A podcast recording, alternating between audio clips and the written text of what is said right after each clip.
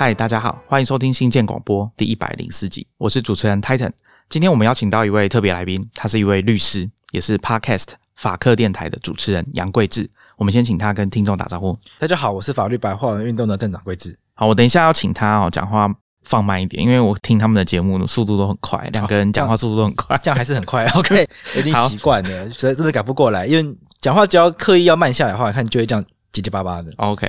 我们讲话比较慢，我们节目风格讲话比较慢，也有人会留言说我们讲话太慢。不过大部分的 Podcast App 都有播放速度的调整啊。那现在有很多做到很细的动态的啊，一点一、一点二的，所以可能大家可以微调一下。如果觉得我讲话速度真的太慢的话，好，那今天请贵志来要讲什么呢？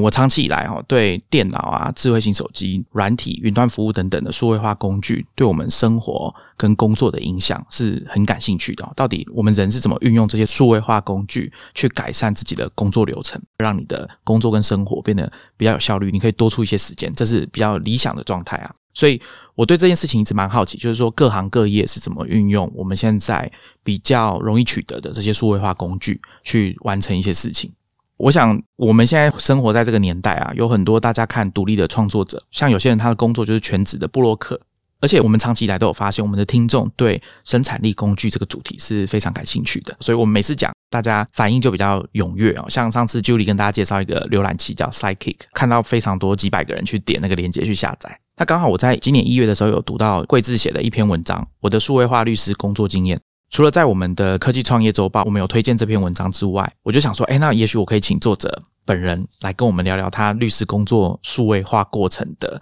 背后的辛酸血泪史。而且我这边呢，刚好可以分享一些工具或者是关于流程的东西啊，因为我们之前有跟大家聊过一些关于自动化的话题，就是在第九十八集我们把 Chrome 删掉那一集的后半段，我有跟大家讲到一个名词啊，叫 Contextual Computing。好，那强调一下，这个不是电脑科学讲的那个情境预算，它是。比较像是一种使用电脑或智慧型手机的概念。简单来说，就是 shortcuts，它可以帮你简简单的啊，让一些本来需要很多个步骤的工作变得比较短啊，加快这个速度。你可以跳过中间的流程。那刚刚我跟贵子在搭电梯的时候，我有跟他示范了一下。我在九十八集跟大家讲说，我要搭车的话有一个时刻表，那每次都要解锁打开相簿 app。找到一个相簿，然后再把那张照片找出来，很慢。那贵志用的方法比较帅一点，你要不要自己说？我刚刚才学到有这个新的方法，我觉得超超赞的，因为我就是暴力破解。刚刚在聊的时候，我就说，哎，我也有做过类似的事情。我之前去大港开唱，然后要把那个表演的时刻表放在手机里面，他现场会发纸本啊，但是纸本很容易就整个皱掉啊，然后拿在手上麻烦，所以我就直接把网络上的那个时刻表存在手机里面嘛。我后来直接把它设成桌布。这样就简简单，手机一打开，它一亮就看到那个时刻表，这个也蛮赞的。但我就说这就很暴力破解啊，因为还要去改那个其实很麻烦。Titan 的比较厉害，我我那时候就跳出来，哦，这个好厉害啊，可以这样用，很赞我那时候的做法是把它弄成 shortcuts，所以我其实只要也不用解锁，我就往旁边滑，滑到微卷那页，点一下 shortcuts，它就可以叫出那张照片。我觉得这样蛮优雅的，但是看到贵志那个，我就觉得哦，简单暴力，有效。看看需求了，看需求了，因为那只能一张嘛。对，所以我想说，今天就请他来跟大家分享一下。那我那时候学到这个观念啊，是因为我听到一个 podcast 叫 Mac Power Users，他的主持人 David Sparks，他也是一位在加州职业的律师，他自己常常在节目中分享一些数位化工作的流程。那我觉得有兴趣的听众可以参考相关的链接，我会放在 show notes。等一下，桂枝如果有讲到一些相关的东西，我也会跟大家分享一下。今天节目开始之前，我有一件事情想跟听众讲一下。如果大家有看 Apple Podcast，会看到新建广播的页面，有一些留言评价等等的。前一段时间刚好我们看到一个评价，就是看到标题蛮开心的，五星，但是五星吹捧吗？对，但 但是实际上要打两颗星，所以我们想说，这位听众有没有打算要回去帮我们改回来？哎，这业务真是不死哎，怎么会自己？按两颗星，然后说自己五星吹捧。哎，没有没有，我们我们是要请听众有空的话帮我们改回来，这样子。好好好，对对对对，好开玩笑，刚刚那个不然就真的不改。刚刚那个归我，刚刚归我。好，那今天节目会分成几个部分啊？我们会先请桂枝跟大家说明一下，通常律师是怎么工作的，因为我想大部分人对这个行业知道的比较少。那我想大家也不希望自己太清楚。如果你不是律师的话，你应该也不想要太清楚律师到底在干嘛，然后对不对？所以我们先请他跟大家说明一下，通常律师怎么工作的。在他还没有做数位化之前，或者说我们数位化程度还比较低的时候，他的工作流程是什么？哪些环节是他认为可以改善的？也就是他在文章里面谈到的部分。而且我必须强调，是一般的律师就可以做到，你不用会写程式，不用害工程师来帮你解决这些问题。那在这个过程中呢，我也会请他跟大家讲一下，在以前律师都用什么软体，因为以前没有软体。手先破梗，先破梗。好，接着我就会请他讲一下他用的工具是什么，请他分享一下这些数位化之后的经验。好，比如说他用了这段时间之后感想怎么样，对他的观念上有没有什么一些影响？比如说受不了别人动作慢之类的，算副作用嘛？比较没有耐心。我们接下来就请他来跟大家分享一下。我觉得有一个起点不错，就是可以从一个地方开始，就是大家去看我们 show notes 里面桂枝的那篇文章，它的开头就是一叠很厚的纸，用绳子把它绑起来。那一叠纸大概有多少张？有没有一千页或一千五百页？那个一定有一千张啦，那个一定有一千张。我跟你讲，那个算少的。我那时候在 po 这张图的时候，我还在犹豫说，这样会显得自己好像业务量很少，你知道吗？因为这个，我跟你讲，我的这个数量真的很少，很多案件光单一案件的纸张就超过这个数量。那这个比较大型的案件嘛，对不对？哎、不用到大型哦，不用到大型就，一般正常的案件都会比都会比这个多。哦那我因为我是刻意的减量，所以才可以变这么少，好像本人没有什么业务一样。有啦，桂志有说他那个纸，首先它是双面列印的，对所以它其实 很多，然后再来是他只有列出对方寄给他对照寄给他的的状，对不对？对对，这边这边只有对方寄给我的。那通常为什么我会说一个案件的纸张会用到非常多呢？因为有时候你接到这个案件的时候，是案件可能已经到一半了，或者是你是二审就要这个案件，是所以你就要去法院把以前人家来往过的诉状，然后法官可能调查过的资料，就一整叠报回来。那可能那在那种情况下，可能在法院光是这个案件就已经有两三宗卷宗在那边。那每一个卷宗至少都有三四百页，那你光报两宗回来的话，你就是八百页的资料。那像我个人是完全就是不会列印，我就是全部放在电脑里面，让它当 PDF 档。到目前主流的律师律师事务所做法都是就直接给他暴力全部印出来，印出来之后呢，再叫助理去整理。所以，所以这个看到的这个量，也许大家会觉得很多，但我要跟大家说，这其实是非常非常少的状况。我看到那些纸啊，我想到就是不知道大家有没有看 Netflix 里面《秘密森林》这个韩剧，它是在讲检察官嘛。那我看他们办公室都是一叠一叠的卷宗纸，然后用牛皮纸袋包起来，然后不然就是一大叠的这种像列印出来的纸这样子。那他们在出庭的时候，我不知道是不是韩国的律师真的是这样，他们就会用一张布把那一叠资料把它包起来，然后拎去法庭这样子。我觉得这都戏剧效果啦，因为因为台湾的台湾的状况也是一样啊，但是那个那个资料多到什么程度，怎么可能用布包起来？那个布包起来是优雅好看。原来台湾的律师基本上都是直接拖着 remova 去、所以你会在法院外面看到很多那个律师啊，穿的就是光鲜亮丽啊，西装笔挺啊，然后推着很很漂亮的 remova，很像那个刚从桃园机场落地，然后直接来开庭那种感觉。没有，因为资料太多了，你一次要搬两三千张纸。到法院去，你怎么可能用搬的？你怎么可能用布包起来，直接放行李箱里面？我懂了，所以有时候我们搭高铁会看到这样子，就是穿商务商务的装扮，然后拖着一个行李箱，但看起来也不是像要去机场或者。还没有在桃园站下车啊。对啊，那个大概百分之九十都是律师啦哎、。我觉得这个有解答我一些疑惑、诶就是平常在搭车的时候看到的状况，啊会觉得说奇怪，现在又没有要出国，为什么有那有人要拖着行李箱走来走去 对啊，现在不能出国，他要干嘛？没有，他要去法院啊。OK，好，那那你跟我们讲一下，通常律师他们的工作流程大概是怎么样？像比如说接到 case 之后，或者是跟客户联系，然后一直到上法院，这个过程大概是怎么样？律师的种类大概有两种，那有一种就是大家比较不想遇到的，就是诉讼律师。那另外一种叫做非讼律师，或者是呃民间比较俗称叫商务律师啦。那商务律师他们的工作流程跟今天讲的不太一样。快速讲一下，商务律师的工作基本上他就是帮客户去处理他商务上需要的法律问题，比如说客户的公司可能想要上市，或是公司客户他们可能想要推出新产品，他们需要律师来去研究说这些产品上市有没有办法符合法规。那或者是公司他们需要去签订一些合约契约，那他们会需要有律师来去处理这些契约的问题。那这些工作的话，我们通常简称叫非讼或者是商务律师。所以商务律师是不进法院的。其实多数的律师是兼有两个身份啊，就是他可能也会上也会做诉讼，然后也会做商务，那只是比重的问题。那当然也有人就纯做诉讼、纯做商务的。那今天讲的流程是以诉讼为主的，因为商务的话，它就跟一般工作差不多嘛，你跟客户之间 email 往返啊，然后档案你可能就可以数位 PDF 档传来传去，只要客户 OK 就好。所以那个数位化什么的，我觉得就简单很多。今天的重点在于说，因为我们要讨论是诉讼，所以诉讼你一定会遇到一个人，要叫法院，他叫法官。不好意思，我们的法院，我们的法官，他原则上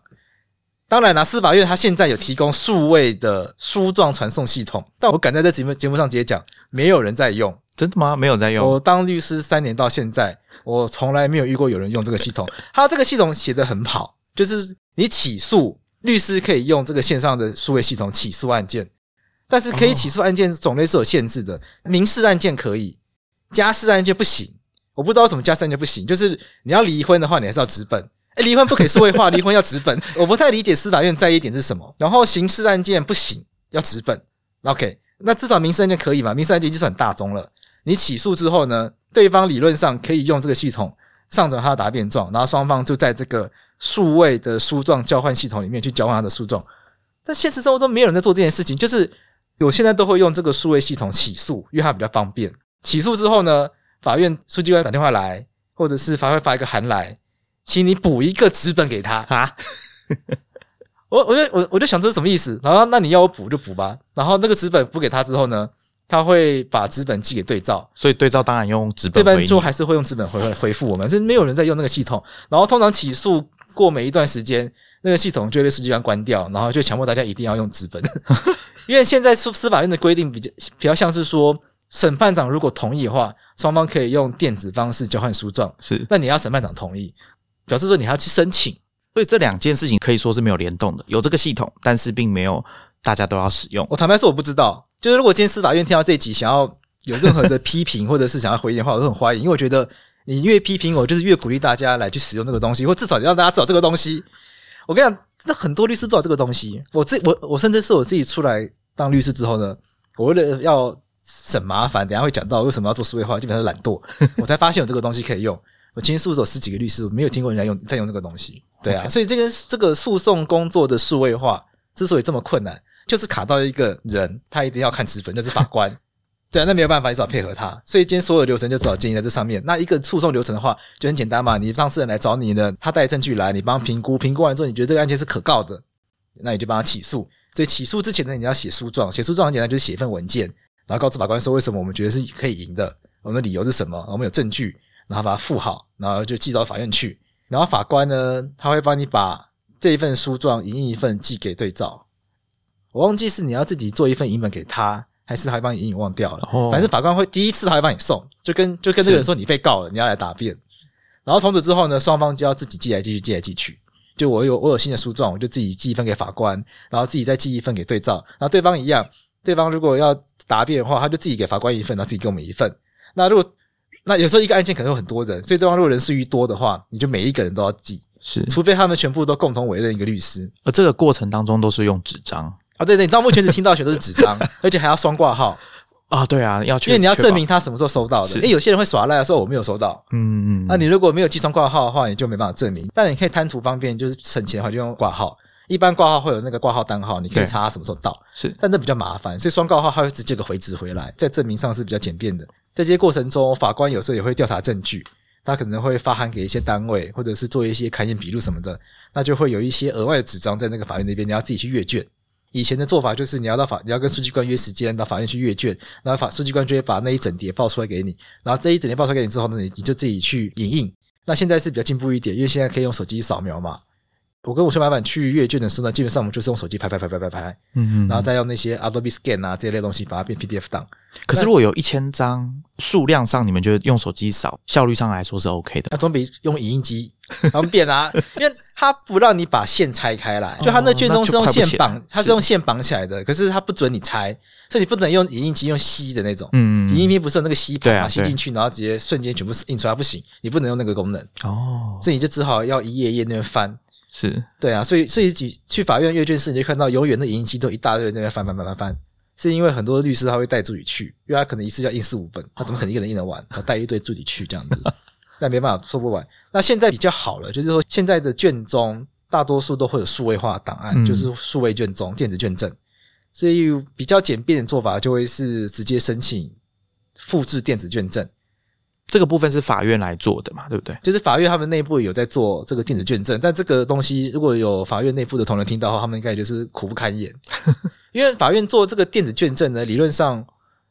应该要有一个外包的公司，或者是有一个专门的单位在做。是，但是那个有些法院有，有些法院没有。那据我了解，如果是没有的法院的话，书记官自己扫；那如果是有的话，可能会因为要等很久，法官不想等，就会叫书记官或法专自己去扫，所以就会变成说，这个系统在法院内部也是很多人抱怨连连。增加工作量，对，然后再来是说，这个电子卷证之前你要申请，申请之后呢，他会复制一张光碟给你，然后光碟一张五十块钱，光碟。那所以你要买一个外接的光碟机，或者是你自己带 USB 去法院复制一份。OK，那最近终于最最近终于比较进步了，就是我觉得要给司法院一个鼓励，就是说现在增加一个线上下载功能，就申请然后同意之后呢，就可以直接线上下载。但有一个美中不足的地方是什么？它下载下来答案是加密的，那合理嘛？因为诉讼文件是高度隐私的东西嘛。但是旧 Windows 可以解密，哈，就是 Mac 没办法解密，你知道吗？它那个解密程式旧 Windows 可以开，所以我就下载之后说，这打不开。我就说拜托助理说，哎，助理电脑是是 Windows，我说你帮我解密一下。我想到为了解密，我还要特别去找一个 PC，没有办法用 Mac 开。OK，那公家机关系统不是很常常这样吗？像报税系统之前都是 Windows，对对对对，对不对？Mac 不能用。而且还限 IE，那这个这个好像没有限 IE 了。有，现在现在已经啊，报税的部分已经改善很多，非常多了。那好吧，那就看司法院有没有机会，因为这可能在当初建制系统的时候做的评估有有问题，没有做的很完善，或者是预算就到这边吧，预算到哪里做哪里，有猜啦。好啊，这这也是有可能。对，或者是他觉得说这个 Mac 又没有很多人用，这干嘛要拓展到那边去？所以整个流程大概这样，就是起诉，然后诉状，起诉之后呢，双方就是写诉状，去开庭，去阅卷。那开庭的时候呢？传统的做法当然就是把整叠卷宗带去，因为你开庭的时候，法官会问你政务的问题，行李箱就要出来啊。对，行李箱就要出来了，你不可能开庭的时候，法官跟你说，啊，那个卷证物证物二号表示一下意见，那手上没有政务二号。那有些案件政务可能要到三四百号，你要全部都搬去啊。是，对啊，那种真的很大型案件，它政务真的会很多。在这个流程里面，你跟委托人中间的沟通，你们要怎么做？或者是看起来这些文件，客户也可能会想要看。像我们事务所的做法，就是把它扫描起来，我就直接给他一个扫描档。对啊，那我不知道以前以前可能你要影一份给他，我也搞不清楚。也是纸本的作业这样。对，但因为我开始当律师之后呢，我四年前开始当律师，然后我去我到前事务所工作的时候呢，老板就说他想要数位化，然后他说听说我会用这些东西，他就说帮他想一个办法。我就说这个其实也简单，就是每一个东西来都先扫描。所以我从开始当律师开始呢，所有的文件都是会扫描成 PDF 档。你的扫描用的工具是什么？就是事务所会有那个事务机，事务机，所以就把那个把订书机全部都拆掉，然后让事务机去吸进去扫。然后一开始遇到困扰，是因为这些书状它都会贴标签哦，对，就是这种附件一、附件二，像国家机关他们要贴标签，所以给法官的也要贴标签，然后通常。给对照的也会礼貌性的贴，当然我有遇过就寄给我的不贴标签的，我们就觉得这种人是，你说他就是一叠，你不知道看哪里这样。就我我遇过那就是寄一百页一百多页来，然后他没有贴任何标签的，我觉得那是故意找你麻烦。哦，这个我有听过诶，像我刚刚前面讲的那位。David Spark 这位律师，他说他们有遇到一些状况，是对方想要整你的时候，他就会寄好几箱的纸给你，然后跟你说你要的东西就在这里面，自己去找。那他的做法就是只好全部扫描起来，然后用 OCR 之后，就是光学辨识之后搜寻出来，把他要找的东西找出来。他的方法是这样，就是一些诉讼策略。对对对，因为法官有时候，因为法官会面对到怎么提出资料、证据什么的，像我之前就遇过的状况，法官要。就是我们当事人跟人家发生个纠纷，然后那纠纷跟一个经营权的争执有关。那那个经营权所涉及的那个公司也开了大概很长一段时间。然后法官我不知道为什么他叫大家提出从决定要开公司之前的这个商议过程，一路到现在为止所有对话记录。我就想说，哎，这个太长了。我就想说，认真吗？认真吗？真的做这件事吗？但是法官看起来就要做这件事情啊，我就说那就只好给吧。然后那个对那个 LINE 对话记录用电脑下载，然后整个印出来。印了三百页，然后三百页都要记录我要怎么用啊？但是法官要你只要给啊，然后对方也来，因为法官也叫对方给，所以对方也来一个三百多页的东西。哎呦天哪，这整人哦！那你们后来那你没办法，因为法官要人工阅卷吗？还是怎么样？然后法官下一封信来就说：“那请指出你们要用其中哪几部分？那干嘛不要一开始就叫大家给要用部分就好啊？”啊，我想说那就这样子吧。那反正我们。下载下来档案是 TST 档嘛？是我可以直接搜寻搜寻我要的部分。对，但有时候我觉得有时候会有困难点，就是说你还是会怕有遗漏。譬如说那三百页有没有哪些部分是我们没有想到，但他可能会当推对当事人不利的，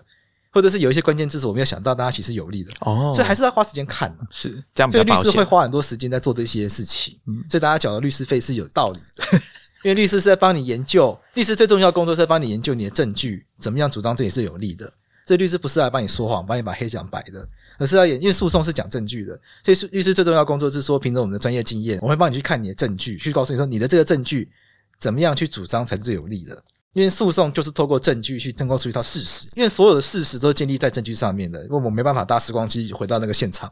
我们也只能用我们找到的证据去建构出一套事实。我们要去说服法官说我们的事实比较可信。这个事实的建构的版本。它要在法律上强而有力，就不能这个事实建构出来，结果在法律上是不利的。所以我们要让这个事实尽量的去贴近对我们最有利的法律的主张。所以这一整套的这个工程是一般人我觉得做不到的，我觉得非常非常难。像我们像我最不喜欢接到就是一审自己打，然后败诉，然后跑二审跑来找律师。哦，OK，这种真的很痛苦，因为他一生会讲很多很可怕的东西，然后你说自己自己打，就他会觉得这个事实是照照他想象那样去讲是最有利的，或者是有些当事人就很单纯说啊，我就是觉得我就是诚实的照实讲，那我没有叫你说谎，可是你所谓的诚实可以有很多种版本，你可以很诚实的说，我早上去吃早餐，你也可以很诚实的说，我早上去麦当劳吃早餐，你也可以很诚实的说，我早上在麦当劳其实没有吃早餐，我在里面吃肯德基，这三个版本每个都是诚实的，所以没有一个是假的。但是显然有一些版本就会听起来对你比较不利，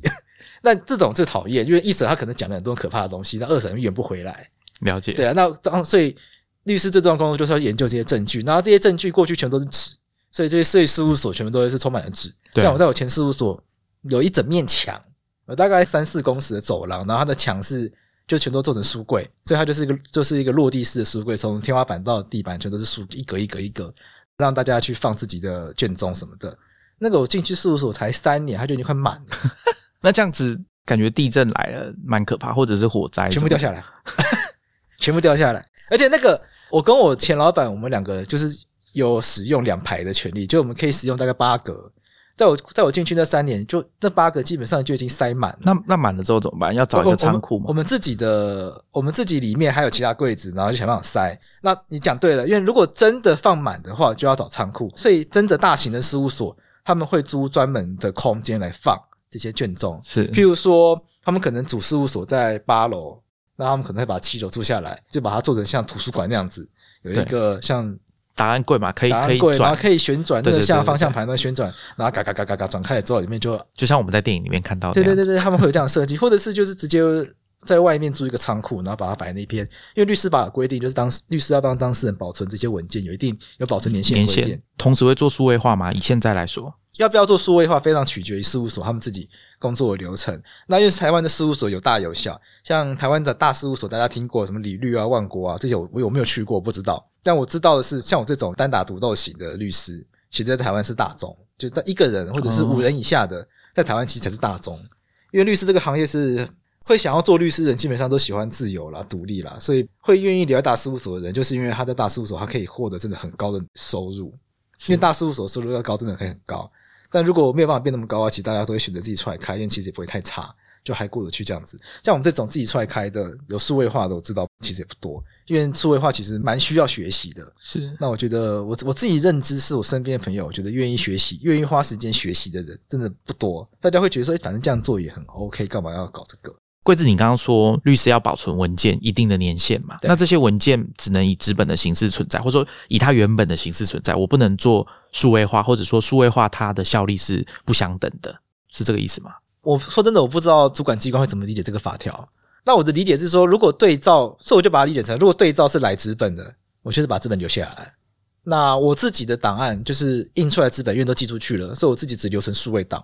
我目前是这样理解。但是，但至少可以减一半就对了。这样看起来，我们这我们这边的可以不用了，这样子。对对对对对。那我我自己是觉得说，应该是留数位档就好了啦。但你知道，我们公家机关他们对于一些形式的或者是很官僚的，有时候会让人很抓狂的，他就跟你说：“哦，这个不算，到时候我被惩戒，要不是很衰吗。”是是是，所以 干脆就把它摆在那边。不过，这有一些其他的议题可以谈啊，就是说在保存上面这件事情。我们通常直觉会觉得，哎，数位化比较方便，省体积。但是数位化常常会有，也会有档案毁损跟遗失，或者是格式不相容的问题。哦所以真的要研究起来，它也是蛮有学问的。你的档案，你的档案要用什么格式去保存，用什么形式？那很多企业他们在保存自己的资料的时候，可能跟大家想象的不一样，不是说哦，我用几个硬碟、随身碟存起来就好了，也不是这样。他们可能云端、异地，然后有些公司会用磁带啊。那现在一般人是不会用磁带去备份资料哎，，我也是最近才知道，原来磁带是比较容易保存的。是它可以放很久。因为我小时候看过磁带，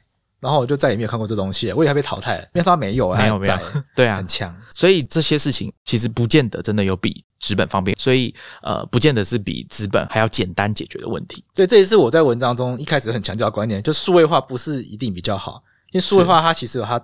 衍生的其他的成本，要去适应的地方，而且数位化会有一些事情是纸本做不到，或者纸本本来很容易做得到的，你数位化之后，它反而会变得很麻烦啊，。对，就是我我开始去尝试数位化之后，我才发现到说，它整个你整个纸本的工作流程要变数位化，是它你需要一个全新的，你需要学习一个全新的工作思维。嗯，我们讲你没办法把 mindset 要要改变，对对对，你没办法把直接把纸本的工作思维全部换成电脑或 iPad。像我的前老板，他本来就很期待说，他就买台 iPad，然后就可以这样做。我就跟他说不行，你要重学。他就觉得压力很大。我在前所的时候，所以我有点慢慢慢慢慢慢，就先改一段，先改一段，先改一段。如果你一口一口就全部都改掉的话，你你会发现所有人都会宕机。这是有可能的，没错。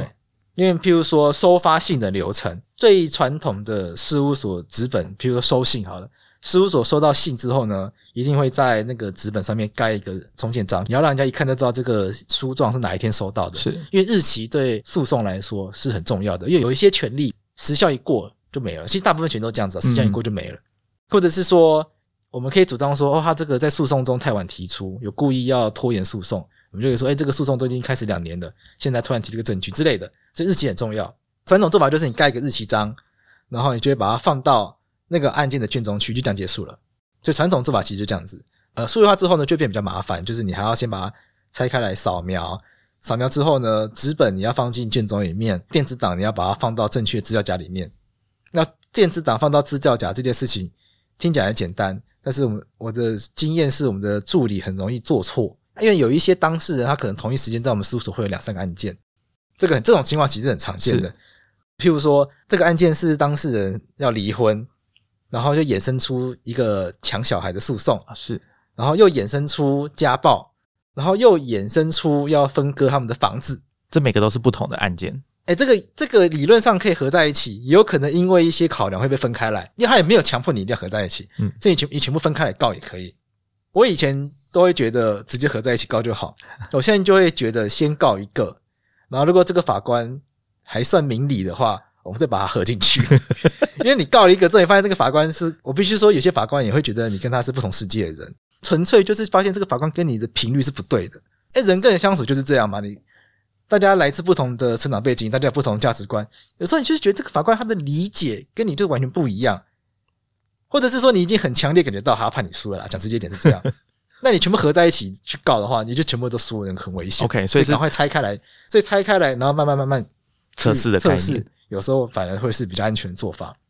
所以因为这样子，有可能在文件归档上很常错。放错，因为我们前之前的助理就是很常放错，就是会放到不对资料夹，要用的时候真的找不到，真的很可怕。那所以光是放资料夹这件事情，就额外想了一个方法来解决，就是他把变成是每一天扫描档案先全部放在一个资料夹里面，所以会有一个资料夹叫做每日工作区，嗯然后譬如四月一号这个四月一号资料夹，当天所有文件都在里面，然后他再复制一份，他用复制的复制一份到正确的资料夹去这。个观念比较好。这样子的话，你用复制的方式，就算你复制错了哈，目标的档案夹错了，对，你再回去找那一天的工作记录，你还是看得到那一份文件在那里。对，可以溯源。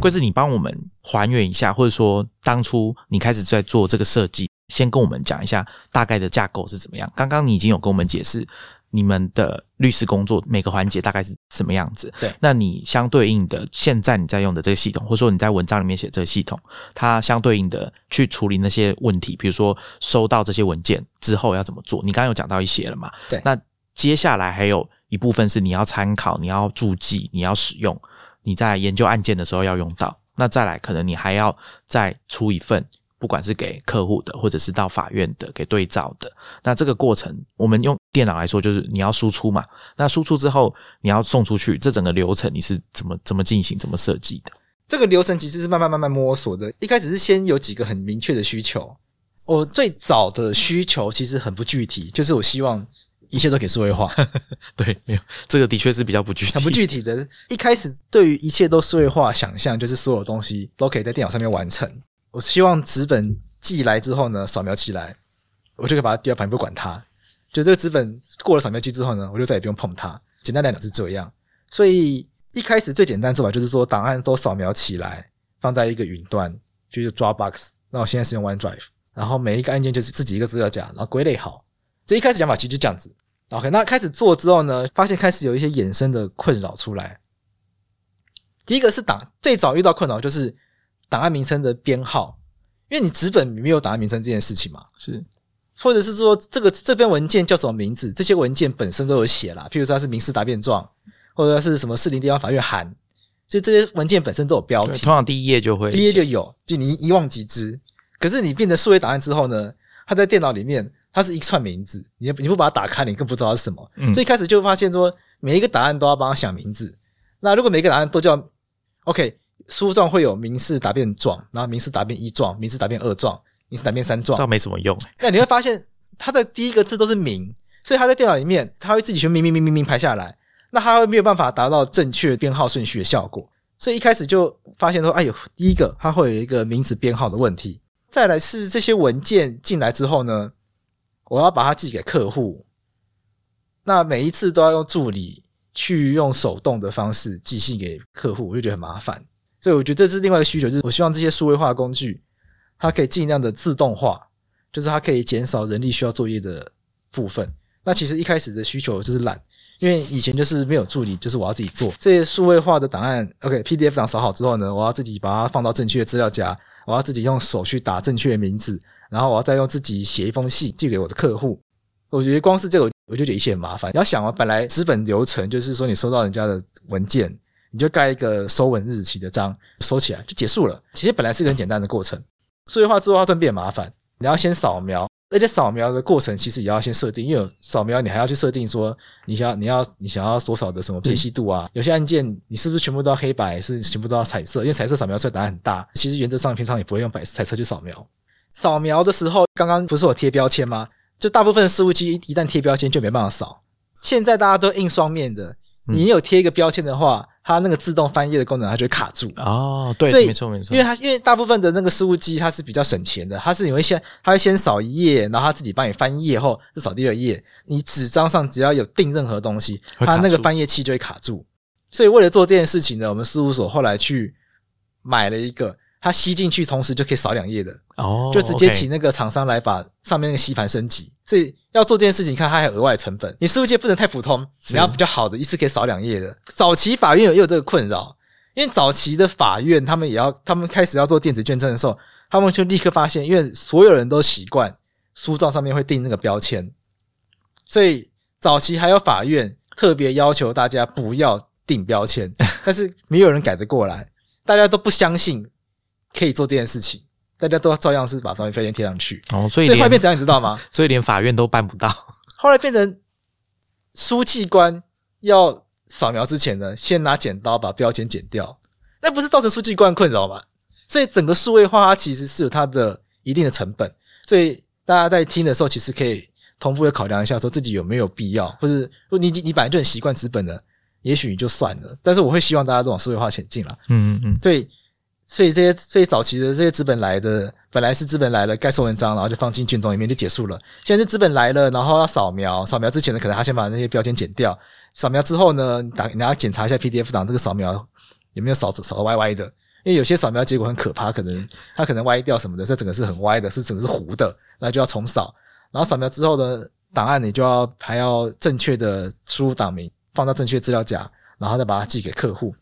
那当然寄给客户这个本来就有了。其实以前可能就是直接不给客户啦，不给，直接不给他。以前大大概或者说他有要求，你再给他。对，通常是人家有要求再给。但我现在做法就是说，因为我都数位化，我就可以做自动给。整个数位化之后，然后整个可以做到做工作就非常多。我就希望这件事情可以在一个流程面完成，所以我就设计了一个我就设计一个很简单的系统，有一个服务叫做 Zapier。对，那像那大家比较常见的就是 IFTTT。嗯，我们节目蛮常讲到他们的。OK，那所以你们的听众应该都很熟悉，对对就是你只要有一个触发，它会自己帮你把后面的工作完成。对，所以我的中，所以我现在的设计呢，就是只要有新的档扫描档扫描好，那那个助理他会帮我放到一个我指定的 OneDrive 资料夹。那这个档案呢，Zapier 会自动帮我上传到 Airtable 去。那 Airtable 会自己帮它成立一个 record。那这个 record 就是会有这个档案加上哪一天上传的，我就可以知道说这个文件是哪一天来的。当然，我还是会请助理在上面帮我盖一个收文章，因为我就想说，反正你就盖一个再扫，对你来说不会太困扰。但现在其实不盖，其实某种程度上也没有关系，因为他们扫完就立刻传，所以 Airtable 上面的那个建立日期就会是收文日期。嗯嗯，OK，那扫描之后呢，我会在 Airtable 上面去选它是哪个按键，因为你不用自己打，就不太会有人选错，然后就选它哪个按键，然后选之后呢，JP 也会自动再把它下载到正确相对应资料夹去，同时呢，它会自己发一个 Webhook 到 Jandy 去，我都会要求我的客户一定要用 Jandy。那他就会发个 Webhook 到 Jandy 说：“哎、有新的文件来了，他自己自己收到。Jandy 就是其实就像 Slack 一样嘛，它是一个工作用的通讯软件。对对对对，对，所以你的流程是我们先扫描，然后放到 OneDrive，OneDrive 会自动因为 Zapier 的关系把它传到你的 Airtable 里面。对，那这个时候你还是需要做一点点手动的工作，把它整理一下这份资料。对对之后它会再到下一个阶段。对那 Zapier 之后又会再一次的自动化把它完成，放到有一个连接放到 Jandy 让客户去下载，大概是这样。对对，而且那个档案名称它也会自动帮我改成我要的格式。嗯嗯嗯，对，那个档案名称就它会自己跳出来。对。所以就就就这一切很多很繁琐的东西，就尽量交给机器做，就比较不会做错。我不知道听众有没有印象，之前 Lawrence 来我们节目的时候，他有说过，他有一些资料从网络上来，比如说 email 上面的，大家可能会常收到像账单这样的东西。那当时 Lawrence 讲了一个软体叫 Hazel，H A Z E L，是 Mac 的 app，它可以处理的就是它可以看着你的档案夹。如果今天你下载了一个档案，比如说我们从 email 下载附件，通常会设定说哦到 download 这个档案夹里面。Hazel 看到有资料进来了之后，他就会开始判读这是什么资料。你可以跟他讲这些资料的格式设定好之后，Hazel 可以接着来决定要怎么做后面的事情。比如说，我先改档名，然后再把它分配到下一个档案夹。比如说，一开始下载下来可能都是在 download，Hazel 可以把它放到 OneDrive 的那个资料夹里面。这时候你的云端就会同步，同步之后后面就是 Zapier 接手，所以 Hazel 它比较像是 local，就是你的电脑端这边的自动化，可以帮你做到一些事情。那档名也改好，像这样的系统其实是有各种类似的软体可以做到这样的功能，所以大家有空的话可以去研究一下。像我刚刚跟大家介绍那位律师啊，David Sparks，他有做了一些教学。刚刚讲的这种像 Hazel 啊，他有做一个叫做 Max Sparky Field Guide，哦，就是那种手册这样子。那他除了做 Hazel 这种自动化软体之外，它还有做一个我觉得大家也可以参考，叫 Paperless，就是无纸化的这种流程。所以它也会教大家说用。什么方式用什么 App 可以去扫描你的文件，用手机就可以做到。当文件量比较少的时候，其实这样做就蛮方便的。而且现在软体做的很好，他们在做扫描这件事情的时候，他不用你每一张拿到文件都要拍照，他们会自己马上扫描好。只要你的手没有很抖的话，它大概都可以马上扫描好，那你就可以接着下一张纸就进来。所以其实就算要一次扫个十张二十张，可能速度也不会太慢。那接下来还有扫完之后，你资料存在哪里？它也有跟大家说明资料的储存，你还有涉及到备份，还有刚刚贵子讲的命名的问题。而且有时候这些资料不是只有你要看而已，还有别人要看，所以大家还有共享的问题、权限的问题等等的。一开始我刚刚讲的流程就是最早最早想到的就是这样子。一轮之后呢，就才慢慢大概知道说他需要，他一定要达到几个需求。第一个是他一定要随时随地找得到，因为我不想要再搬一堆卷宗去法院的，就算是没有网络的状况下嘛。对，所以我们一定要能够想办法让他在任何地方都想用，因为我的前老板包括我都希望在任何地方可以工作，因为我前老板他也是一个蛮向往数位工作的人，因为他太太是空服员，可以买很便宜的机票出国。那现在因为疫情关系就用不到这个福利，可是像之前他们就是可以用这福利的时候呢，就是什么去什么德国啊、夏威夷啊，那他就会想要在夏威夷可以做点事情，就一定要有这功能。那显然如果只有本地的自动化是不行的，他一定要到云端。然后到云端的话，他下个问题就是他需要大家一起协作。嗯，那他需要大家协作的话，就变成我跟助理还有我老板三个人，我们必须要有一个共同默契，怎么样去用这东西，这都对这都会需要，这都会需要，就需要一点，算我们讲训练好了，讲直白一点，就是需要练习。对对对对，所以当时一定要用云端这个原因。那我有身边朋友，他们是很抗拒用云端的哦，对，他们觉得说这个都是当事人的隐私，是不可以上云端，因为他他们觉得一旦上云端就就有被骇客破解的对风险。对我，我刚刚讲那位律师他也是这样讲，他说只要涉及客户的资料，他不会上云端。那他有介绍大家一个介于两者之间的方法，吗不是他讲的方法是这样子：处理好资料之后，你直接把它压缩、设定加密之后，就可以把这个资料放到云端。但是这有有一个很大的问题是，你每次要取用的时候，你就要下载下来，然后在解密。啊对，所以它等于丧失了搜寻的功能，所以这个有没有比较方便，我其实不太确定。但是如果你要上云端又怕有问题的话，因为像刚刚桂枝讲说，哎，云端如果资料有问题，或者说他们被攻破的话，那但是对方拿到的还只是加密的文件，他也没办法轻易的解开，但是它就会失去一些便利性。像这个安全性跟便利性的取舍，其实我是有想过的。第一个是说，我们用 OneDrive、Dropbox，它的加密程度已经很高。如果连他们都要被攻破的话，基本上你没办法期待律师做比它更好。所以这是一个取舍的问题。有时候我们在讲保密义务的时候，你义务要做到什么样的水准？你不可能叫律师做到像国安局那样的水准。第二个是说，我觉得既然都诉讼了，这些资料它都是半公开的状态，因为它未来势必都要写进判决里面。它当然对于隐私有很高的要求，可是有没有这么高，它是一个问题。因为所因为我们所有的资料都会给对照一份，因为所以你要说哦，对照会入侵我们的云端，然后偷看我们资料，我觉得有点多虑，因为它这个东西它本来就都有。那当然，我们手上会有一些资料是我们还没有出去的，我们会判断要不要出去。那当然，这种资料就可以考虑你要不要放上云端，因为它既然还没有进入到工作流程里面，也许就放本地就好。是，但是所有的我刚刚讲的这些诉状，都是法官有一份，我们有一份，对照有一份。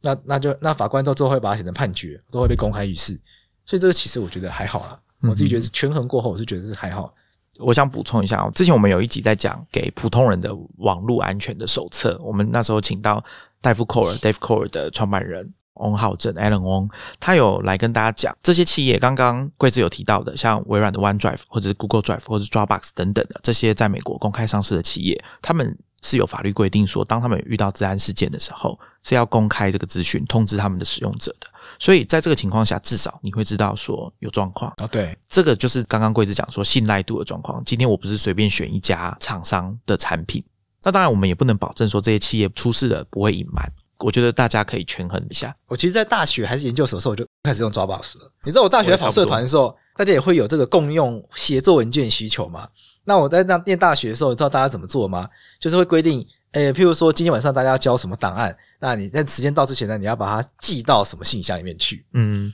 那有时候那个寄会寄失败，然后就会被罚说，哎，你迟交什么的，嗯所以大家就会直接进那个账号，然后寄信给自己，然后就 就可以把档案传上去。那我有时候觉得这个非常非常。可是好像也没有更好的做法，因为你看，二我念大学是二零零七年的时候，嗯，那时候 Gmail 才刚开始吧，三年，三年。他在二零零四年开始的。二零一四年，我我好像也是高三的时候，有人给我邀请码，我跟大家说，因为之前 Clubhouse 不是要邀请码对。嘛，我都说这好像回到高中 Gmail 要邀请码时代对啊。然后就有人跟我说 Gmail 要邀请码哦，对他我说你一开始要，我说你不知道啊？Gmail Gmail 刚开始要邀邀请码的时候，大家多想要啊！雅虎的信箱那时候才一百枚还十枚。对以前还有 PC 用，以前 PC 用还有信箱，嗯不知道五枚还是十枚而已。对，很小啊。然后 Google 那一出来就好像就一 G 啊两 G 对对对一开始就是一个让人觉得哇，怎么可能会有这种事情？而且是免费的，对，然后大家都很渴望那个邀请码，然后有一天我就拿到，就觉得哦，我好强，我比人家都厉害很多，我 Gmail 邀请码，然 后就这就跟 Clubhouse 一样嘛。对啊，所以 Clubhouse 的邀请码出来的时候，我就觉得这根本就是一样的戏码在玩而已啊。然后我想说，大家为什么要花时间讨论这个事情？这一看就知道是 饥饿行销这件事情，又不是没有人做过。对，所以我那时候就选择说，什么这个大学社团就是不要用云端就好，要用寄信给自己这种很好了、很老派、很复古的 做法。然后，因为我是我很早就知道有云端，也熟悉云端使用，所以我一开始就想很简单，就是说所有的档案只要放到云端里面，就可以满足一切需求。所以一开始想法其实这么单纯，然后后来发现说，哎这个美梦就破灭了，因为到云端之后你要归纳、要管理，然后一开始助理他习惯的归纳方式跟我们不一样，所以他管理出来的资料夹可能分类方式跟我们的不一样，然后我们就找不到档案，档案的编号什么的都要全部重来。这些编号的制度都有之后，就约定好说资料夹要怎么开，编号要怎么放，都有之后呢，就发现到说，哦，每一个案件都自己那边开真的很痛苦，然后每个档案都自己那边设定档案很痛苦，所以他就开始去学怎么用 J P 了自己把档案名称生成一个，然后贴进去，怎么搭配 Airtable 让它到正确的位置，然后自己去生成正确的档案名称什么的。讲直接点，就是因为懒惰，不想要自己做这件事情，所以就开始学自动化。到最后一理由就是说，那我希望他可以自己寄给客户，我就不要再写信寄给客户。所以我就用 Jandy 就让他用 Webhook 去通知客户说，哎，有一个我们有新我们上到新答案了，请你自己来看。因为有些客户会抱怨呢，说为什么你都不跟他更新诉讼进度？哦，那确实律师有这个责任要去报告这个诉讼进度嘛是，那蛮合理的嘛。当然也有蛮多当事人就是他觉得他委托律师，他从来都不管。那其实我自己是不建议大家这样。第一个，如果你是当事人的话，你一定要去主动的关心你的案件进度，因为会有律师觉得啊，反正你也没有在关心，那不会乱办。但是很多的很多可以去催的东西，他不会去催。嗯，所以有些东西可能法官那边也会拖，就影响到结果嘛。有可能会拿到结果，或者是说本来其实不需要那么久，但是因为你没有在关注，所以律师就会把它拖比较久一点。他说、啊反正你没在关注的话，那我就先办其他案件。那本来可以催的，可以提早做的，他就不会特别的去做提早做。那再来是律师这一边，我自己也会主动去讲的原因，是因为很多当事人他会很信任你，所以他从头到尾都不管。那如果败诉的话，你就完蛋。对呀、他就会觉得说我交给你办，到办成这样，我每一次开完庭，然后每一个诉状，我都会跟当事人讨论说为什么我我会这样讲话，然后我们要什么策略，要什么修正，是我要让他参与在这里面。所以到时候败诉的话，就是我们一起努力过了，可是这个案件真的没有办法，可能是法官的问题，或者运不好。法官一定很讨厌这句话，因为败诉的就怪法官。但是我意思是说，你要把律师要把当事人拉进来，当成你的战友。是，对对对，那到时候败诉之后，他才不会怨你，而且他既然会愿意打这个诉讼，表示说他一定有想要参与这个过程。但是我又不想让这个事情变得很麻烦，所以我就把所有的客户放在监地里面，一个人就是一个频道。那他只只要有新的东西呢，他就会收到通知说，哎，有新文件，请你自己来看。嗯，那当然有些当事人不会看，我后来就发现有些当事人他真的不会看，因为因为传进去是张缴费单，然后我就 take 他说要缴费，就隔几天法院通知说我们没有缴费，所以缴费单就说就说我们申请就被驳回了，我就吓一大跳说，哎，怎么没有缴费？发现他没有看。对，所以我后发现有些当事人还是要顶这样子，但至少对我来说，我有尽到通知的义务了嘛。那你不去缴费是你的事情。那如果我今天根本就不通知你，结果我忘记缴钱了，律师忘记缴钱了，那事情就非常非常大条，很可怕，非常非常可怕。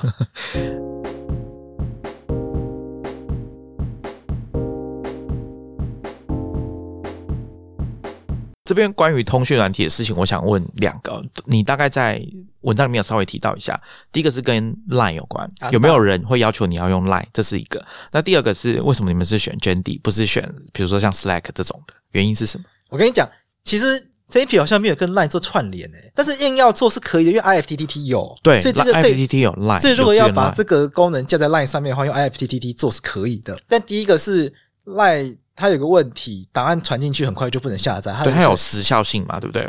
然后 Line 的安全性我不知道高不高，但因为 Jandy 它标榜它是银行级的，Line 可能本来就很好了，但 Jandy 应该会更好，那当然就选更好的。再来是我希望工作的频道跟日常频道是要区分的，我觉得这个观念是大家比较没有那么强烈的去表示意见的地方，所以很多工作场所大家还是用 Line。那有时候会发生一些很瞎的事情，比如说你会看到很多人会收回他的讯息，删除他的讯息，那就是他传错了。他可能传了一些清凉照之类的，可能就会有这种状况出现。那像我自己跟客户是讲 Jandy，可是我们之间有时候还是会用 Line 或者是 iMessage 之类都会有，是，可是就非常明确的界定工作的诉讼的一定是在 Jandy 上面，然后我会给他们一个很简单的指示，我就是跟他们说 Jandy 呢就是我们事务所的案件管理系统，那大家听到这个就会自动想用，因为他们就觉得哦这个很专业，而且我们今天打诉讼是认真的，所以我们所有资料都在上面整理好。有时候当事人传一些资料来，他就直接用 Line 丢，我就跟他说这不行，因为这可能会就不见，我就会看不到，或者是说可能过几个月后我们要再回来看，它就不见了。嗯，所以你一定要传简体，就是这方便我们工作。有时候可能会突然提到某个东西，你必须要往回找之后呢，有些哇打不开了，你就再也不知道这里面是什么，真可怕。所以就一定要坚定，它档案才不会消失。当然你用 Slack 也可以做到这个功能。如果档案真的非常多的话，我会直接开一个共用资料夹，请它丢到 OneDrive 上面去了。这是题外话。Line 基本上可能就处理一些，譬如说，哎，你还没有付钱哦之类的。哦，对，就一个第一个就可以把这区隔开来。是再是有一些当事人本来就是我朋友，所以 Line 就可以继续聊屁话。可是认证的事情呢，大家就会习惯性自己开简体。我觉得其实大家会自己形成这样子的一个使用习惯，就是一旦想到要诉讼，他就会自己开简体。那简体一旦响了，大家就会紧张啊，赶快看一下发生什么事情。那包括我自己在法白，这是题题外话，在法白基本上我们也是分成简体跟 Line。这边就会回答到第二个问题，为什么我们没有选 Slack？是，最关键的原因是 Slack 没有中文，对现在好像有了。对他前一段时间，我们在录音的前几个礼拜前，他就宣布说他要支援中文。对啊，这这现在终于有了，但不好意思，因为我跟你讲，因为可能很多客户他英文真的不好，或者是他根本就是老人家，你光是叫他用 Jandy 他已经很辛苦了，你还叫他看一堆英文的，教学，就天哪，就你就你看他干脆不要委任你了，跟你讲。天哪，就这他这个门槛太高了，英文这件事情真的太难。法白也是一样，嗯法白最早其实是先导入 Slack，彻底失败，没有人要上去，没有人要上去讲话，就只是因为他的界面是英文的，然后大家也不是看不懂，但他不想学，所以大家在不想学的这种情绪下面呢，大家会有什么话想讲，仍然开 Line。但我们后来用简体之后，半强迫式的叫大家用 Jandy。那要怎么强迫大家呢？很简单，当我要讲话的时候呢，我一律在简体上面讲。嗯，然后我发现大家没有回送，我就去赖骂人，说为什么 Jandy 上没有人理我，然后大家就会去看哦，然后久了他就就来了。OK，对，但是这件事情在 Slack 也做过，因为发现没有办法做到。我不懂的就是 Slack，它明明支援中文的搜寻，你可以搜寻上面的对话记录，用中文搜寻没有问题。可是整个界面却迟迟没有中文化，一直到他们都已经变成公开上市的公司了，做全球化的生意，还是没有中文化啊，一直到最近，所以这个实在是过了非常的久。对啊，然后还另外还有一个关键性的差异啦，就是 Jandy 如果你升级到 Business 那个版本，它的准成员可以无限多个，哦，就准成员只能看到你加他进来的频道。嗯嗯，那如果我把所有的客户都加成正成员的话，这样子不太好，因为你不需要让他们可以互相沟通啊。而且他们也不想要互相沟通，他们甚至不想要让彼此知道彼此存在。对啊，对啊，搞不好他们彼此认识我不知道，然后发现哦，原来 Titan 居然在打离婚诉讼，这很不妙啊！这这很不妙嘛，对不对？或者甚至你就看到 Titan 在这个事务所的这个 Jandy 里面，你就一定会觉得他一定有在干嘛他一定有一些 是些状况。那这个状况可能不太为人所知，不欲人知这样子。但我想都会保障客户隐私，就这件事情很不妙。然后另外一个很实质，就是说每一个正成员都要付钱，不是吗？解我解释一下啊，刚刚贵志讲的这个设计，就是说在 Slack 或者是 Jandy 这样子的工作用的通讯软体，他们后来都开始有一个功能，就是让外部的成员可以来使用。这在有一些 To B 的软体里面会有这样的设计，好处就是在于说，有些客户啊，像这个状况就是适合客户他辟一个独立的管道，或者是外部协作的厂商跟你合作的厂商或客户什么的，在同一个通讯软体，这样子对工作者来说，他不用一直切换。那加进来之后，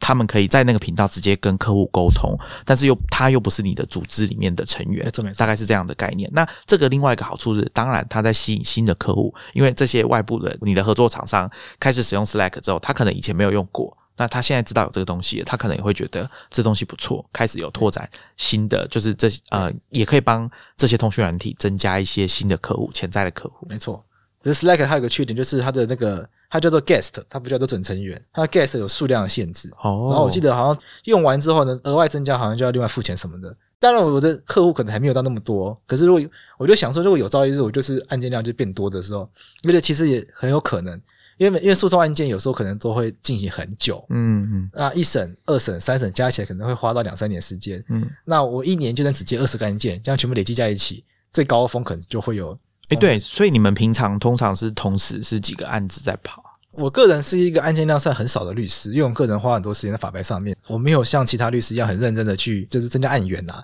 因为律师有一些固定功课要做啊，就让人家知道你有你有这个律师在，然后去让人家想委任你。但我譬如说会去，譬如说会去什么乡镇市公所或者市政府提供免费法律咨询，或者是到处搜求跟人家吃饭呐、就你要让人家知道你是个，你要你从你要你要有案件，你就要接近那些可能会有案件的人。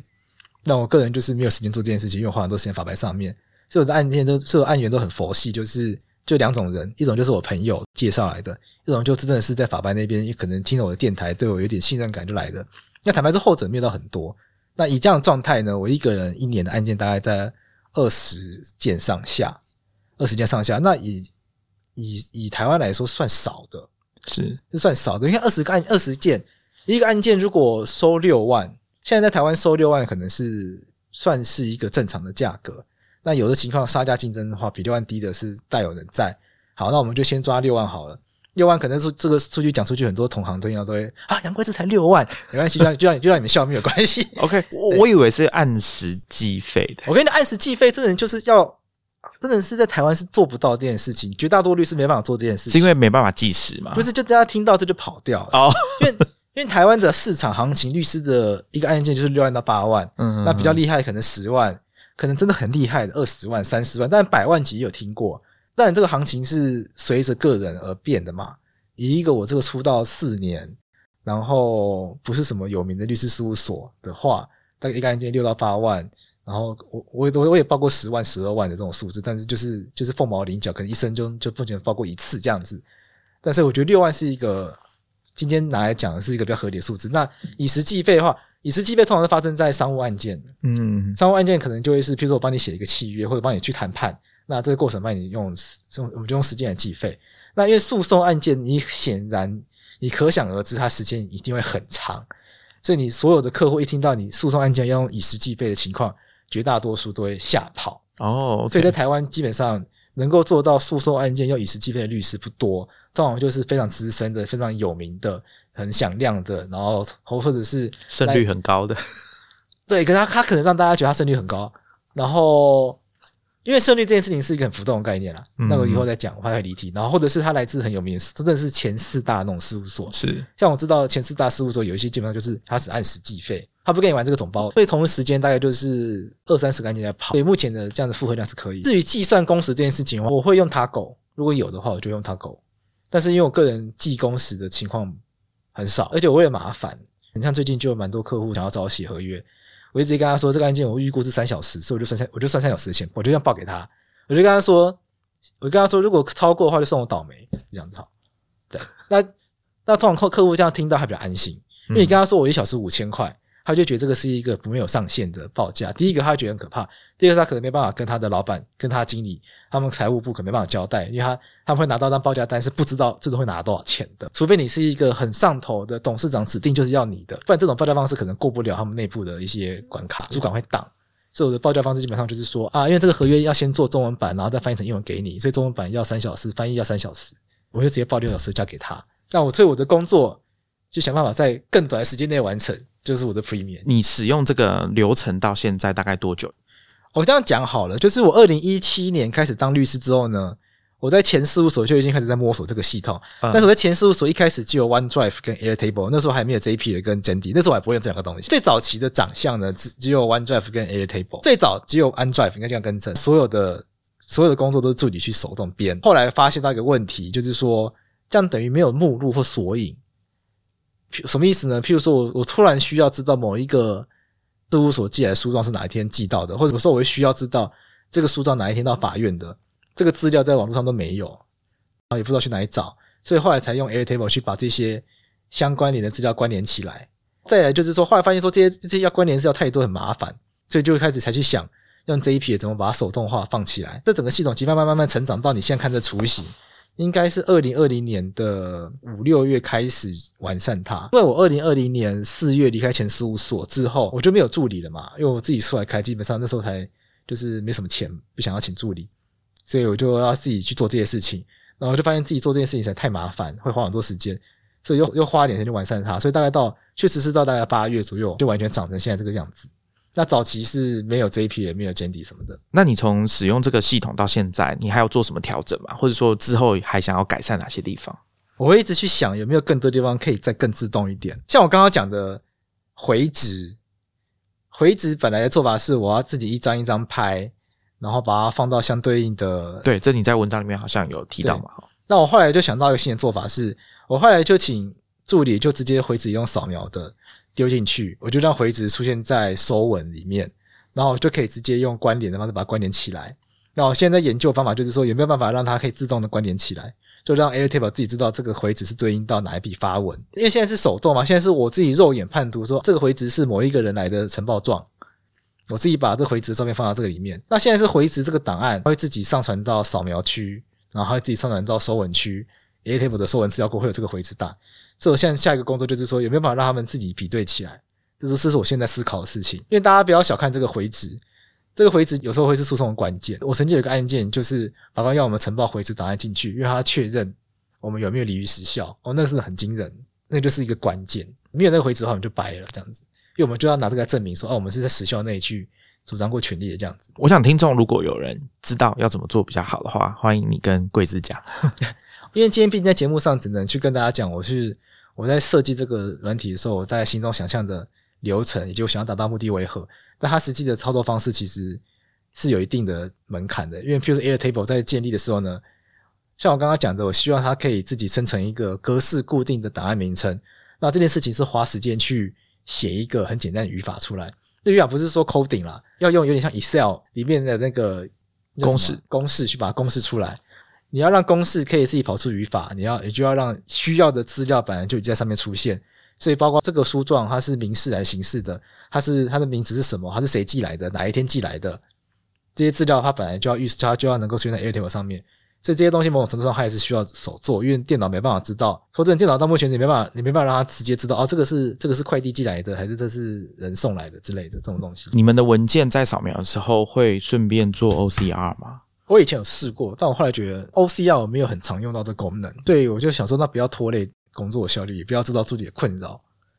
所以我就把它拿掉了。就我要用 OCR 的时候，在 OCR 就好。所以大部分索引档案很依赖的就是你前面建立的这一套 Airtable 的系统嘛。对，然后我过去有一些失败的经验，我觉得蛮蛮有趣的，可以分享一下。像我最早的时候，其实我老板他希望用 Evernote 取代 OneDrive 或者是 Dropbox，、他希望档案都可以推在 Evernote 里面，就他没有觉得一定要 Dropbox，觉得如果可以用 Evernote 的话，他觉得很赞很屌。因为有一些事务所我知道有在用 Evernote，可是我个人都是觉得这个很难以理解，就是 Evernote 是笔记软体，它不是档案管理软体。你为什么要让所有的档案都存在 Evernote 里面呢？事实就证明，你就用了一阵子之后，没有人用它。因为你要开一个档案，你要先开 Evernote，然后去开那笔记，再把档案打开来，你没办法说服自己的脑袋不要直接开那个资料夹。啊而且在 Evernote 上面编辑档案，在 iPad 上面没办法开啊，你在 iPad 上面只能用 Evernote 开。可是当我们要去开题的时候呢，我们会想要，譬如说 iPad 有什么 PDF 档的阅读软体，直接开就好。因为有一些想要划线的啊，一些什么功能的，Evernote 里面的 PDF 档又没有这么好的功能。这边我补充一下啊，如果有人要考虑用 Evernote 部分哦，应该要注意一件事情，就是它在输出方面的工作做得好不好。我刚刚跟大家提到的那位律师啊，David Sparks，他在录他的 Paperless Field Guide 的时候，他本来也想要讲 Evernote，但他发现 Evernote 的输出功能很有问题。这件事情如果大家有印象的话，Lawrence 之前有跟大家提过，当他要把他几千笔的笔记汇出的时候，他发现居然汇不出来，会让他很紧张，说我这么多笔记放在 Evernote，结果今天要汇出，结果是乱七八糟，他就会认为说这样的服务可能你在使用前就要三思。那我想对律师来说，这些资料都是很重要的，是工作上面不可以搞砸的东西。没错，所以你在选择一个软体的时候，我的建议是大家可能要特别注意它在汇出。首先有没有汇出功能？第二，它汇出的东西到底长怎样？能不能真的像它宣称的一样，换到另外一个软体也可以继续使用的？我觉得这个是大家在选择工具的时候必须要注意的地方。所以直接用云端 Dropbox、OneDrive 什么的是比较正确的啦。你就是一个 PDF 档上面嘛，它没有所谓的会不会出嘛，它本来就是在那边的。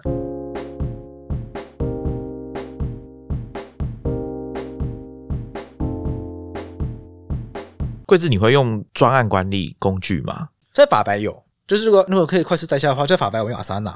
我花了非常非常多时间在教大家用这个东西，因为包括连我自己都觉得它不好上手。它并不是一个很很容易操作的软体吧？它因为它的功能真的太多了，对它多到就是你会觉得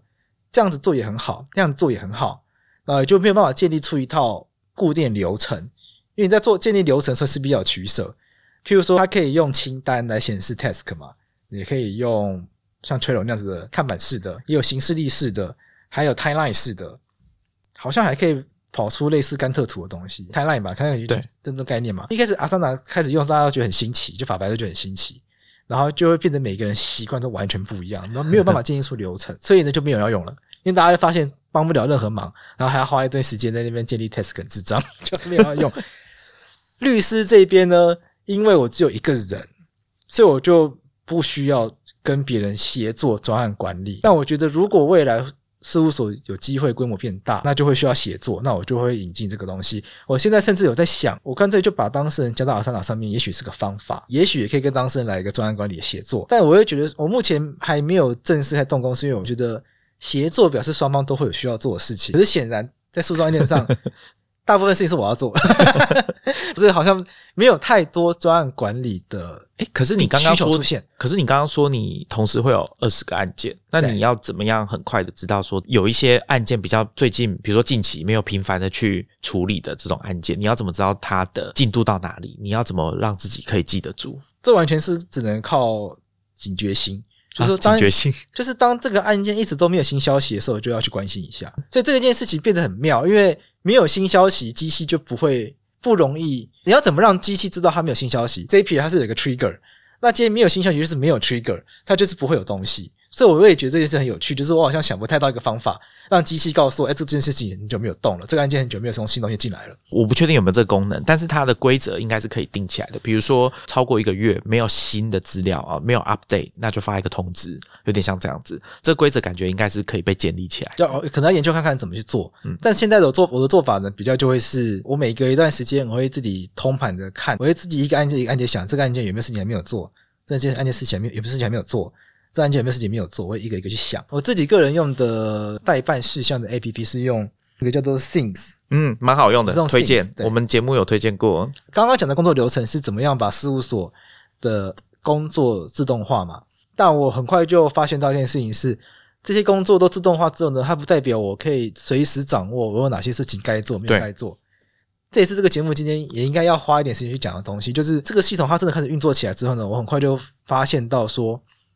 我还是必须要让自己刻意的去检视哪些工作是该做，哪些工作是要注意的，这样子，我就让 Zapier 去跑几个东西。我有收到新的文件，它会自己转成一个 Things 的 task，、那就是提醒我要去读这个东西。对因为我曾经有过一段时期是，因为它太自动了。所以我就会忘记有这个文件，然后我就都没有读它，然后到快开庭的时候，我才发现说好危险！呃到快递的时候发现啊，完蛋，法官有指示过要做这件事情，赶快去做，你知道吗？吓死我！那就是吓吓到我，有这种经验。自动化的陷阱自。动化陷阱就是它太自动了，它就自己进入到那个地方，你都没有注意到，或者就完全没有注意到，就完蛋都没有。这个就就要加一个会刻意意识到的东西，就是我把它放在 Thing 上面。有新文件的话，Thing 上面就会有一个，我看过后我就把它按掉。嗯，然后再是每一次收到开庭通知，我就会直接把它放在行事历里面，这个就很简单。我自己的做法就是，我每个礼拜一就会往后看三个礼拜，就就是未来三个礼拜有没有案件要开庭，有的话我一定会去注意这三个案件，我至少要去，我一定会去看这三个案件有没有事情该做还没有做的。再来是哦，这部分也可以提一下，就是说司法院它有个功能，就是如果有有律师朋友在听这个节目的话，司法院它有一个功能是它可以帮你把你目前正在进行中的案件的开庭行事历同步到你的 Google 行事历里面去。哦，这蛮好的。这蛮好的。但是我觉得还有个 bug，就是说它它没办法让你选你要同步到哪个行事历，所以它只能同步到你选择账号的预设行事历去。哦，OK，所以我个人没有在用，是因为那不是我的习惯。但我会对照，我会开那个网页去对照说，哎，这几天我是不是我形式上都有？因为没有开庭是件可怕的事情，对啊，那很可怕。但还是有个 bug，就是说，因为司法院会给你的就有法院的案件，那有一个东西叫地检署，地检署不归司法院管，所以所以如果是地检署的案件，你是刑事需要侦查中要告人的，那上面看不到。哦，所以那个还是要花一点时间自己去想办法记起来，这样。反正我就是每个礼拜有就是用这个方法，哪些文件还没有看，然后哪些开庭的日期快接近了，有没有事情还没有做，该写诉状还没有写什么的，这个部分就还是比较人工的方式去解决。但是我觉得那个就是一个习惯，你有有这个数位它的系统辅助，这些事情其实做起来很快。最后，我想问桂子一件事情哦，在当律师的过程，在这个体系里面，你觉得没有自动化这件事情，或者说你对于现在台湾法律界在运作这件事情上面，你你觉得这个自动化，它如果可以做到，比如说像你个人这样子，帮你省很多力气，会不会比较好？还是说这件事情在你来看根本就有生之年不会发生？我觉得一定比较好，而且我很希望它发生。我举个例子，像我身边的很多律师朋友，他们为什么不喜欢数位化档案？因为他们觉得看荧幕眼睛很累，他们觉得说律师要看那么多文件，如果都一直盯着荧幕的话，很伤眼睛。我可以跟大家说这是错误的，为什么呢？因为我个人买了一个三十二寸的曲面荧幕，所以那个字都放超大，我可以做的，我基本上我眼睛距离荧幕是一个健康的距离。然后因为它三十二寸大荧幕，我可以同时开三个按键，就一个按键它会有我方的证据、对方的证据，然后譬如说判决好，因为可是还要你还要对照法条跟判决，所以因为荧幕很大，所以就可以中间是我方的证据，左边是对方的证据，右边是法条。我觉得同个荧幕，大家字都放非常大，在那边比对，我就觉得我眼睛非常舒服。如果你是纸本的话，对不起，那字可能都很小，大家看过法典的话，知道法典是圣经纸，很难翻，然后字很小，然后还拿放大，如果眼睛眼花老花了，以后老了，然后拿放大镜看。所以我觉得说盯着荧幕眼很伤眼睛这件事情，我个人觉得是一个，到现在来看已经不成立，过去可能成立。我不相信律师买不起三十二寸大荧幕，因为我买的是很便宜的，是八千块而已。现在八千块就可以买到三十二寸荧幕了，我不相信大家买不起。贵志的文章里面有附一张图啊，是他的工作的多荧幕的这个照片啊，大家也可以去看一下，参考一下。啊，对，而且我平常是笔电接外接荧幕，所以笔电还变双荧幕。我的工作方式也是这样，全盛时期是三荧幕，但后来就觉得太浮夸，用不到第三个就把它拿掉。所以说数位化有没有好处？绝对有好处，因为大家的因为非常节省大家的时间。你现在要记，你现在要记一个书状，你还要请助理印出来，然后钉起来，然后贴标签，然后跑邮局寄。跑邮局后，你还要贴双挂号的回执，都是都是时间。所以如果数位化之后，你就是上传，第一个省时间，然后第二个省钱，因为双挂号来回去很贵。然后法官那边对照立刻都可以收到，而且这些资料的编码什么的，机器的其实都可以完成啊。法官那边书记官不用再去记录了，因为法官那边什么时候收到，比如杨贵志律师收了寄来什么书状，然后电脑就自己有记录，书记官也不用把它归卷，只要确认哦有在云端就好。对方的律师也不不用确认，甚至有没有可能是法官跟两造有一个共用的云端硬碟？你要阅卷的时候，你就直接连上云端硬碟去确认一下。法官那边有资料更新就放上去，他也会放上去，大家都可以看。那都非常非常节省大家时间。你真的想要读纸本的，是你自己印出来，没有人说你不可以印出来，你自己印就好了，因为没有必要要求大家一定要印出来嘛。再来，对我觉得，如果这些工作都可以数位化的话，它可以减少大家非常非常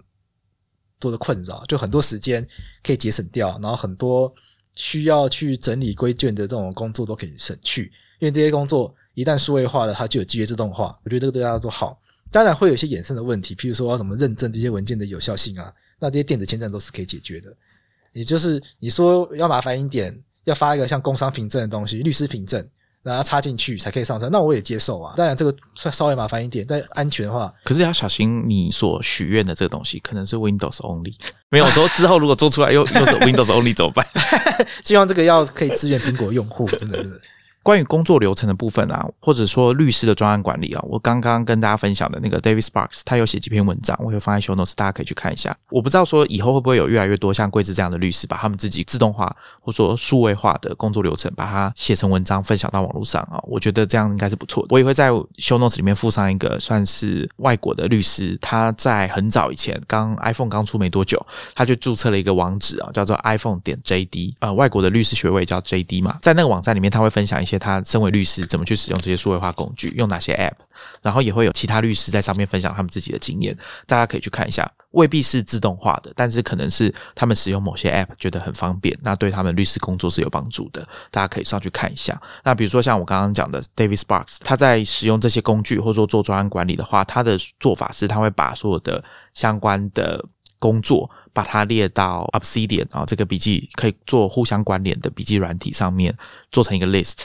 再把它做视觉化的方式放到 Graph，然后他会自己画一个流程图，那他比较知道说自己现在手边有哪些工作。那如果是要做这种代办事项的话，他就用 Harmony Focus。至于说写作的部分，他就用 Basecamp，就是常常在我们节目上面出现的那个 Basecamp，他会用那个软体来跟客户沟通，做专案上的管理。而律师用 Basecamp 好少见哦。对啊，因为他也是只有英文吧，我想。而且那。那不是 coding 在用的东西吗？哦，不是，Basecamp 的话是专案管理。我可能错误的理解，我不知道在干嘛的。啊，它算网络上蛮有名的一家算独立的软体公司，他们做的产品啊。那贵子你可以去研究一下。阿萨那样子的东西吗？哦，不是，没有，它它没有到那么复杂。哦，对，那它同时兼顾像。Slack 这样的功能以及专案管理的功能，算把它合在一起，你可以想象成就是一个 Workspace 这样子好了。那我研我可以研究看看，但是没有中文真的是一个 对，会比较麻烦吧。我我不太确定它有没有中文，但我印象中它以前应该是没有中文的。这是一个，再来是我听。David Sparks 讲，他在做法律的研究的时候，他有用 Devon Think，就是我以前常跟大家讲的个人的资料库软体。那那一天我去找桂子的时候，我有跟他介绍一下，也许他之后会会再多研究一下。有一个那那天看到，想说哇，怎么会这么厉害的东西？要花想要花点时间来学。它里面有一些功能，我觉得蛮棒的啊，比如说像它的索引功能，大家会在 PDF 上面加注记嘛，划线注记等等的。那它是可以同时，比如说你索引了一个 Finder 里面的档案，一个 PDF 文件，或者是云端的一个文件，你在云端这边使用 PDF 划线功能，你在 Devon Think 里面打开那个 Highlight 注记全部都在。另外一个就是它也可以把 PDF 的文件特定某一页产生一个独特的连接。你自己在写笔记的时候，你都可以直接知道说我要看哪一页，那点那个连接，它就会直接打开。你不用自己写说哦，我要看第十五页，你要自己去 PDF 里面把十五页再找出来。蛮方便的，它里面所有的档案都会有一个自己的连接。那有了这个连接，在自动化上面就会很方便。因为就我的了解啊，Mac 的系统啊，它的档案里面虽然都会有路径，它会告诉你说路径在哪里，但是并没有一个直接的连接，可以让你直接点了像网址一样直接打开。对对，所以必须要仰赖外部的工具。那我不知道什么时候苹果会把这个功能加进去了，那加进去当然是最好。好，那今天非常谢谢桂枝来跟我们分享他律师的数位化的工具哦，我觉得。这个这个当初看到这篇文章，我就在想说，哎，有没有机会邀请他来啊？假如他没有那么忙的话，很高兴今天终于请他来节目上跟我们分享啊。那欢迎大家也去收听他的法克电台，我觉得这个节目也非常有趣。他刚刚不是有讲到早餐吗？最近好像有早餐相关的事件。那我们今天就跟大家聊这边，我们下一集见，拜拜，拜拜。